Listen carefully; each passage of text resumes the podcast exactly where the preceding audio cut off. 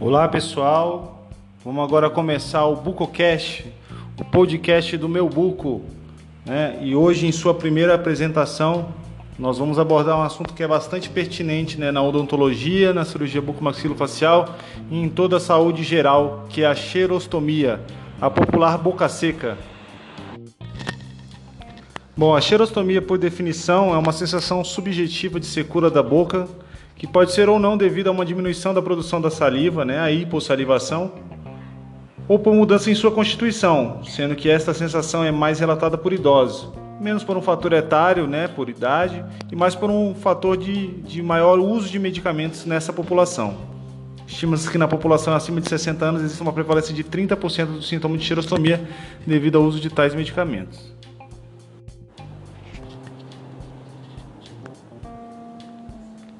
Dentre as medicações né, mais associadas à xerostomia, né, nós temos os antidepressivos tricíclicos, como a amitriptilina, inibidores seletivos de serotonina, como fluoxetina e o lítio, antihipertensivos, como tirosina, clonidina e propanolol, retinoides, que são os derivados de vitamina A, opioides, antihistamínicos, diuréticos, benzodiazepínicos e agentes antirrefluxo, que são os antiácidos.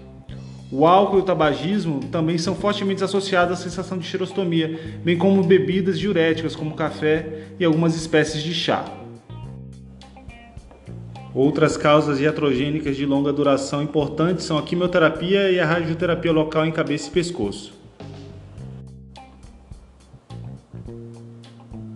O ciclo circadiano salivar tem seu ápice, ou seja, sua, seu maior índice de produção de saliva durante o dia, com o paciente em vigia, e seu menor índice durante a noite, que é a xerostomia noturna, que pode ser agravada devido a casos de respiração bucal.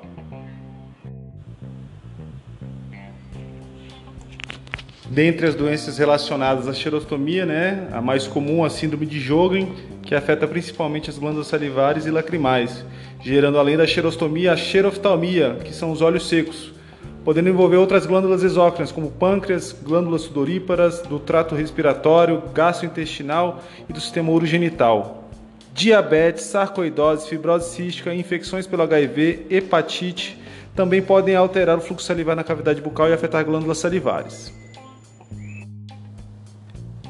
Dentre as complicações bucais, né, as maiores queixas dos pacientes com xerostomia, né, nós temos a halitose, o mau hálito, a alteração ou perda do paladar, dificuldade de deglutição, sensibilidade e ardência bucal, a síndrome da ardência bucal. Isso aí pode ser tema até é, de uma outra postagem. Rachaduras labiais e bucais, rachaduras linguais, acúmulo de alimentos na cavidade bucal e dorso de língua intolerância a alimentos ácidos. Nos casos de usuários de prótese removível, existe ainda dificuldade de controle dessa prótese né, e de sua estabilidade. É muito comum o aparecimento de cáries em superfícies não tão usuais, como né, superfícies lisas nos incisivos inferiores, a cárie radicular, mucosite, candidíase e eritema de mucosa, mucosa avermelhada. Além da cialodenite ascendente supurativa, né, que causa dor e aumento das glândulas salivares e secreção purulenta no ducto da glândula.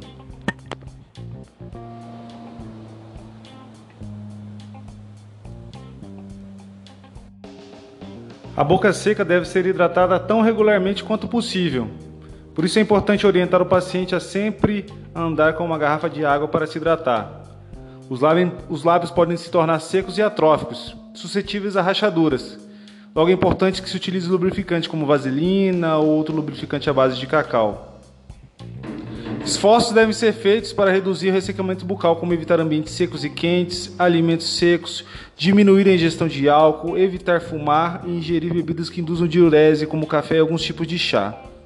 O uso de goma de mascar e doces dietéticos como estimulantes da salivação parece ser um fator importante nesse estímulo. O uso de substituto de saliva, né, como o bioextra, pode estar indicado em alguns tipos de caso. Medicações colinérgicas como a pilocarpina devem ser sempre orientadas pelo profissional. As complicações bucais como cáries devem ser prevenidas e tratadas. Portanto, o paciente deve ter uma dieta pobre em açúcar, utilizar creme dental com flúor, né? realizar bochechos fluoretados, utilizar moldeira com gel fluoretado em consultório ou mesmo em casa. As lesões de cárie ativa devem ser restauradas com enômero indivíduo pela liberação de flúor. O laser de baixa frequência tem se mostrado importante no combate aos sintomas e à mucosite em pacientes irradiados. A candidíase deve ser tratada de maneira específica com clorexidina e antifúngicos, e a cialodenite deve ser tratada com antibióticos. Bom, o diagnóstico da xerostomia é estritamente clínico, com base na anamnese, mas alguns exames podem ser realizados para exclusão de outras comorbidades. Né? O exame mais comum para detectar o fluxo salivar né, a cialometria. Né? A gente faz esse exame com o paciente em jejum, onde a gente coleta a saliva do paciente com uma seringa e coloca num pote milimetrado. Valores abaixo de 0,25 ml por minuto, né, sem uso de estimulantes, né, já demonstram hipossalivação. Com uso de estimulantes como ácido cítrico, valores inferiores a 1 ml por minuto já são indicadores de hipossalivação. A cialografia ela é útil quando existe suspeita de obstrução por cálculo e é realizada através da introdução de um contraste radiopaco, geralmente de iodo, no ducto, e está relacionado a casos de infecção. A cintilografia salivar analisa as glândulas maiores de maneira não invasiva, mas está associada a índice de radiação e é um exame caro.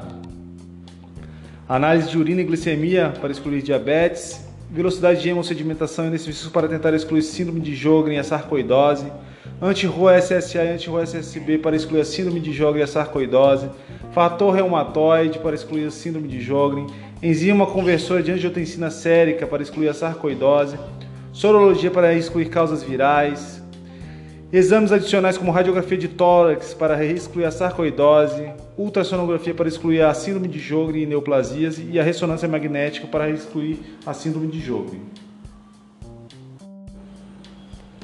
Bom, quando existe suspeita de doença sistêmica interferindo na função da glândula salivar, como no caso da síndrome de Jogren, uma biópsia de glândula salivar menor deve ser usualmente realizada. Apesar de possível, deve-se evitar biópsia em glândulas salivares maiores, como a parótida, devido ao risco ao dano ao nervo, ocorrendo fístula de glândula e cicatriz pelo acesso extraoral. A mucosa do lábio inferior representa uma área de fácil acesso e ótima recuperação. Bom, é isso aí, galera. Vamos finalizando agora esse Bucocast e logo logo teremos mais novidades. Um abraço e obrigado.